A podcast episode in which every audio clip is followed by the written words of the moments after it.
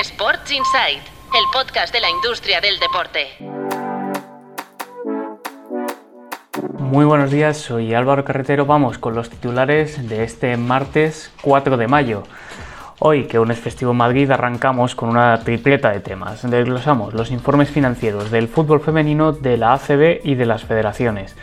Así que empezamos con la Liga F, donde los clubes han asumido pérdidas de 20 millones de euros en el primer año de su profesionalización.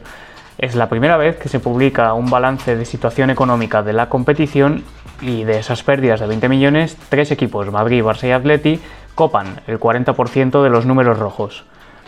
En baloncesto, los clubes alcanzaron una facturación récord de 136 millones de euros.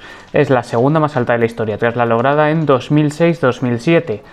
En aquel momento, eso sí, esa facturación récord en el 2006-2007 se produjo inflada por las subvenciones de las administraciones públicas, mientras que ahora sí que se ha logrado a través de los ingresos propios de los clubes, es decir, a través del patrocinio, de los abonados y de la televisión. Las pérdidas agregadas en este caso fueron de 86,8 millones y de nuevo tres clubes copan un 88% de las pérdidas. Se trata de Madrid, Barça y Valencia Basket. Y en las federaciones también ingresos récord gracias a los Juegos Olímpicos de Tokio ingresaron 243 millones de euros y en esta cifra, eso sí, hay que recordar, no está incluida la Federación de Fútbol, que cerró 2022 con ingresos de 406 millones de euros, es decir, más que las otras 50 federaciones todas juntas.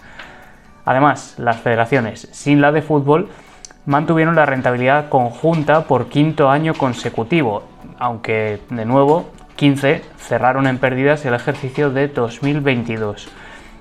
Y cerramos hoy con más federaciones y en este caso por cambiar de tercio nos mudamos a las federaciones internacionales.